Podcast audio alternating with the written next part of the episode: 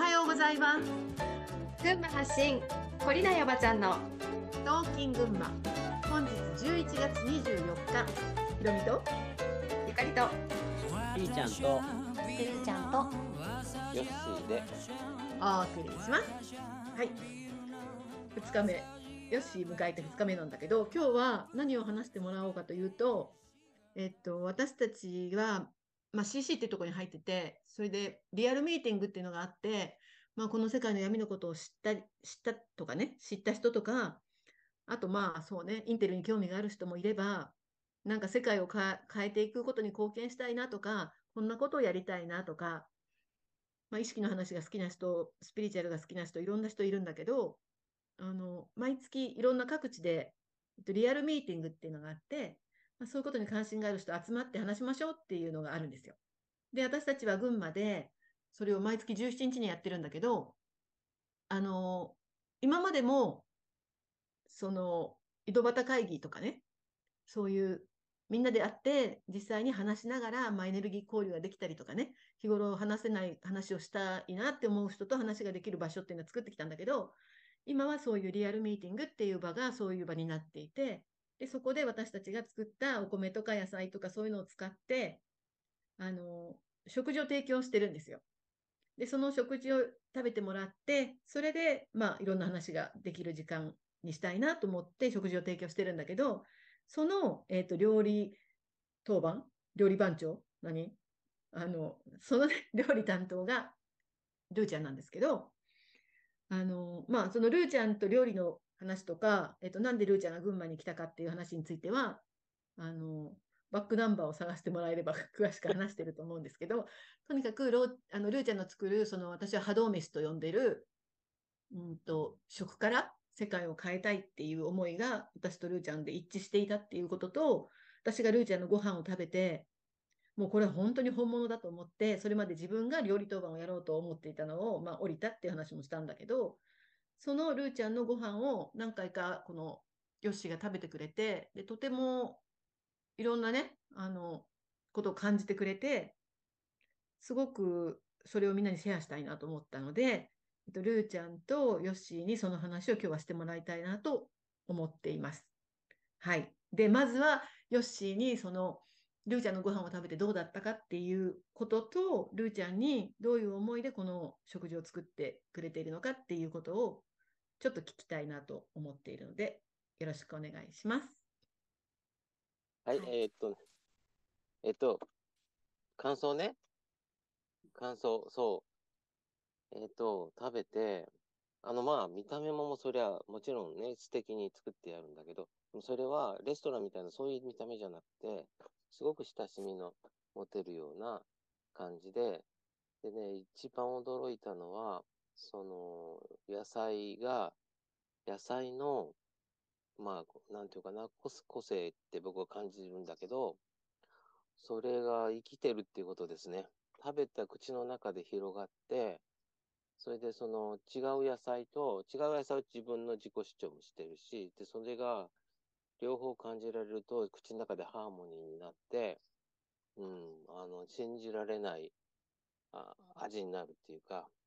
うん、なんかそんな感じがしました。嬉しいね。はい。嬉しい。本当にありがとうございます。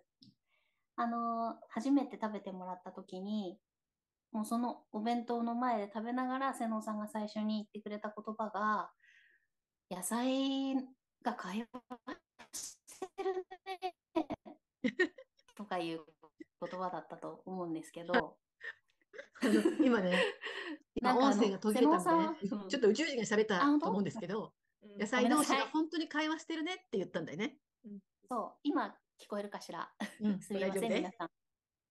そう、その野菜同士の会話が聞こえるっていう言葉がね、本当にこう、なんという感性の豊かさって本当に思って素敵だなって思ったんですけど、瀬能さんはあのご趣味でビオラをヨッシーは。ヨーラを引かれてたりとかそういうこともあるんだと思うんですけどその感じること？あなんかだ人それぞれ感じ方あると思うんだけど、ヨッシーはそういうふうに感じたんだなと思って、うん、なんかこっちが感動してしまった一言だったんですけど、うん、あの、ね、料理するときに心がけていることは、あの、素材がそもそも自分たちで、ね、畑で採れたお野菜だったり、うん、もしくは、本当に信頼している、頑張っている、ひたむきにやっている農家さんの収穫物だったりってするので、本当にそれを活かしたいなっていう気持ちで料理してます。あの、美味しくする方法、美味しい味にする方法って本当にいろいろあるんだろうけども、あの、理想はできてるかどうかはともかくとして、この株美味しいねとか、この里芋が美味しいねとか、そういう食べた人が、あの、この素材が美味しいねって思えるような料理ができたらいいなと思ってやっているので、なんかこの上ない表現だなと思ってすごい嬉しかったです。あの、今、ルーちゃんが言った、その、ルーちゃんが料理がどう、どうとかっていうさ、私が評価されることよりも、うんと、私を、にこの料理させてくれているこの野菜たちに評価が得られるっていうのはめっちゃ嬉しいっていうのは私もすごいよくわかるのだよね、うん、私もこのプロジェクトやってて、あの、まあ、ヨッシーがルーちゃんの料理を褒めてくれる時私も本当に嬉しくて、なんか、なんだろうな。それはすごいよくわかる。うん。そういう喜びってなんか自分が評価されてな、なんていうの、有名に、有名になるじゃないけど、まあ、それより数段嬉しいよね、そういうの。うんうんうん。うん、きっとあの、ひろみさんたちが、あの、セッションをするじゃない、うん、その、それっていうのは、あの、そのクライアントが本当に持ってる個性だったり魅力っていうのを引き出してあげたい。その人がその人らしく生きられるように。そのためにどんなヒントとしてあげられるかとかさ、そういう感じなのかなって思うんですけど、まあ、一応私も同じ気持ちで、野菜、ね、うん、その。どの、どの料理家が言ってたことかわからないけど、多分私は初目さんだと思うんだけど、うん、野菜を切ってあげるときに、まだ命を絶つときに、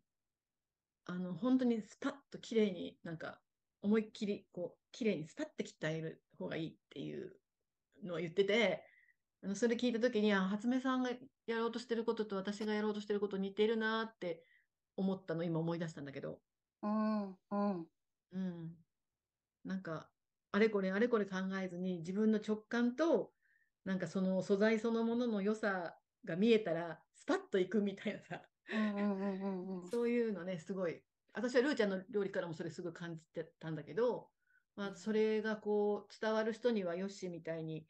あの、まあ、味もそうだし、その、その作ってる雰囲気もそうかもしれないけど、食べた時にこう、やっぱり、その、受け取る波動